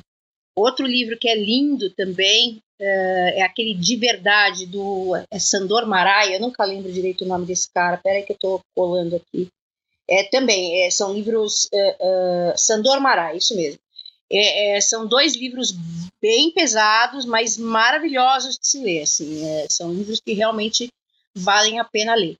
Recentemente, um outro livro que eu li que me tocou bastante, eu entrei na onda do filme do Queen, né? E tem uma biografia do Fred Mercury que é muito interessante, que chama Somebody to Love. Eu não sei se já saiu em português. Eu li no Kindle. Uh, o que, que ele faz? Ele mistura a vida do Fred Mercury com uh, o desenvolvimento, que é da descoberta e o desenvolvimento da AIDS no mundo. Até o momento que, obviamente, essas duas histórias se encontram, né? E o livro é muito bonito, muito bonito, muito bonito mesmo, sabe? Mostra uh, é, é, talvez, eu não sei qual é a, a, faixa etária do público daqui, né? Quer dizer, é que eu, eu já sou mais velhinha, eu, eu vivi essa coisa de ver a AIDS surgir e tal, e ver gente morrendo que nem mosca, uh, a questão da, da, homossexualidade como era nos anos 80, 70, 80, é, é muito bonito. É forte, claro, são, porque o tema é, é um tema pesado, mas é interessantíssimo, assim, é realmente, eu, nossa, eu fiquei muito feliz de ter lido esse livro. Legal. Ótimas adições. Uh, Meteora, você tem alguma indicação? Como é que eu, eu perdi o nome dele, pô? Enzo, Como é que é o nome dele? Enzo Dias. O Enzo? Ó, eu eu, é, eu, eu, eu, eu, tento pensar nas referências que ele deu para tentar para tentar vir com alguma sugestão que agregue alguma coisa para o Enzo, viu, Enzo? Então estou pensando em você quando eu falo isso. Você mencionou o George Orwell, né? E, e, o título mais básico dele lá, que é 84, super conhecido e tal. O Orwell, ele é. é, é não estou exagerando nisso, ele é acreditado pelo, pelo, pelo Tom Wolfe, pelos grandes caras do jornalismo literário, como um precursor do jornalismo literário. Então vai atrás da não ficção do George Orwell. Tem, tem umas coisas coisas maravilhosas, tipo na pior em Paris e em Londres, tem aquele lá que ele vai ver como é que é a situação dos mineiros de carvão na, na Inglaterra do começo do século XX, acho que chama Road to Wigan Spear, não lembro, não lembro o nome em português, mas enfim, vai para não ficção do Orwell, cara, que você vai, talvez você encontre assim uh, um, um, outro aspecto desse autor, né? É, e aí a, a, ele coloca ali no final do texto dele a temática da morte, né? Para mim, é, é, os, a, alguns textos assim basilares, eu, eu, eu, falava sobre observar a essência, observar os valores por trás dos atos das pessoas e corporações, né? Uh, eu, eu acho que os textos, os últimos textos do Paulo Leminski, compilado num livro bem raro, né, chama A Hora da Lâmina, eles mostram quais são os valores, quais são as intenções, qual é o espírito desse homem, assim, a, a, a dignidade e a força com a qual ele encarou os seus últimos dias. Tudo isso está estampado lá naqueles textos. E aí, olhando para as entrelinhas do que, do que esse uh, do que esse homem, que é, um, que é um intelectual, brilhou na poesia, mas também foi, foi cronista, ensaísta, biógrafo, tradutor, né? Ali, assim, tem uma tem uma, uma lição muito sutil e pouco dolorosa até para o tema que ela traz sobre como morrer em paz, assim, né? É, a, a Hora da Lâmina é um título que faz sentido com isso, assim, faz referência à espada do samurai, né? O cara que é treinado para viver é, é, em, em, função da própria morte, assim. Então são textos muito, muito, muito bonitos mesmo. Excelente. Gostei. Eu vou, eu vou, eu vou anotar para ver porque esse tema me interessa bastante. engraçado que o, na melhor e na pior em Londres eu dei hoje para o meu filho ler. Ele veio atrás né, de livros conhecidos e tal. E aí ele saiu com esse na, na no caderninho. Uma dica que eu, que eu lembrei de dar, que eu acho que é bacana, eu tenho seguido um perfil no Instagram que chama Bookster, uh, que é um rapaz que é um advogado novo até, que está fazendo um trabalho bem bacana de, de disseminar essa ideia de leia um pouquinho todo dia e ele discute os livros, ele tem uma pegada bem interessante nos stories, uh, é bem interessante seguir uh, segui-lo para pegar dicas, trocar ideias sobre a questão de leitura e tal. Que legal. Eu mesmo vou seguir porque eu sinto que eu preciso ler mais. Eu, eu, li, eu leio muita, muito livro de não ficção, né? Livros uh, mais de, de análise de mídia, uh, livros sobre videogame, sobre design. Eu, eu, eu preciso mais ter, ter, um, ter um contato maior com, com ficção, com essa sensibilidade toda que, que eu acho que eu acabo buscando mais no cinema. Uh, por isso mesmo eu acho que. Desculpa, é, ele tem feito um negócio muito legal que é tipo separar um livro bacana e tal e marcar tipo dia, vamos ler até a metade do livro no dia tal e vamos fazer uma live para discutir, sabe? Ele tem realmente um negócio bem, eu acho que ele está fazendo um trabalho bem bacana e as pessoas acabam falando mais disso, né? Pensando mais em ler e tal. Eu acho bem interessante. Prometo que eu não interrompo mais agora. não, que isso. A interrupção foi ótima. Uh, mas, mas sim, né? Eu acho, eu acho que é importante até. Né? A gente é tão conectado, especialmente, sei lá, Netflix e internet mesmo, que é, qualquer tipo de incentivo à leitura é algo, algo essencial. Eu acho, eu acho essencial. Eu mesmo preciso me reconectar mais à leitura porque eu ando muito visual. eu adoro cinema, adoro TV, mas, mas livros são, são essenciais. E, gente, eu acho que é isso. A gente fecha esse assunto.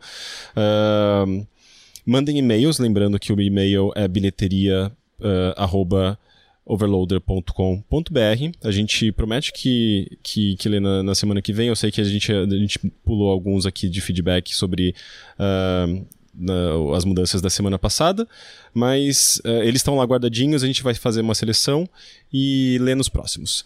Então é isso, gente. Muito obrigado, Flávia. Uh, muito obrigado, Meteoro, pela participação de vocês.